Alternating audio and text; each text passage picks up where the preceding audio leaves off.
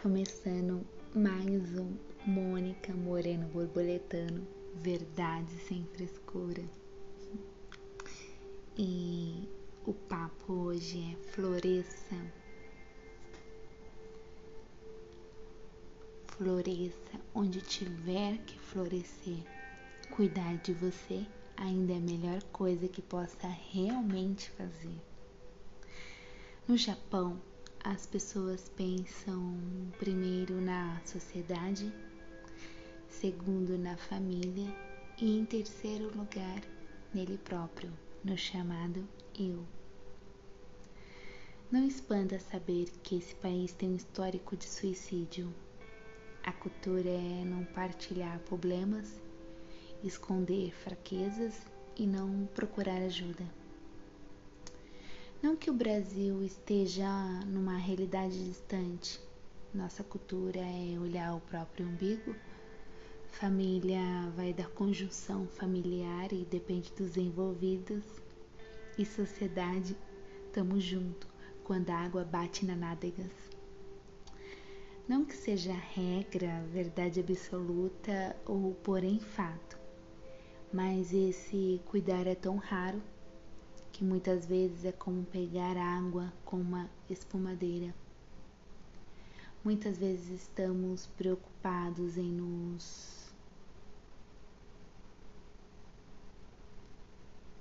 nos sustentar no lado material e é como se a gente só se preocupasse em nos manter sabe? E equivocadamente deixamos o espiritual e vamos seguindo a vida. Só paramos quando a máquina que traz o nosso sustento falha. E bem, família está sempre em evidência, porque muitas vezes temos esse senso de urgência em cuidar de tudo e todos, e muitas vezes até deixamos a nossa saúde mental para tal, porque para muitos impor limites é uma afronta. Aprenda a dizer não, bloquear se necessário e a cortar relações. Acredito que perdoar é lindo, mas não conviver com quem ainda não entendeu ou respeita quem você é é liberdade.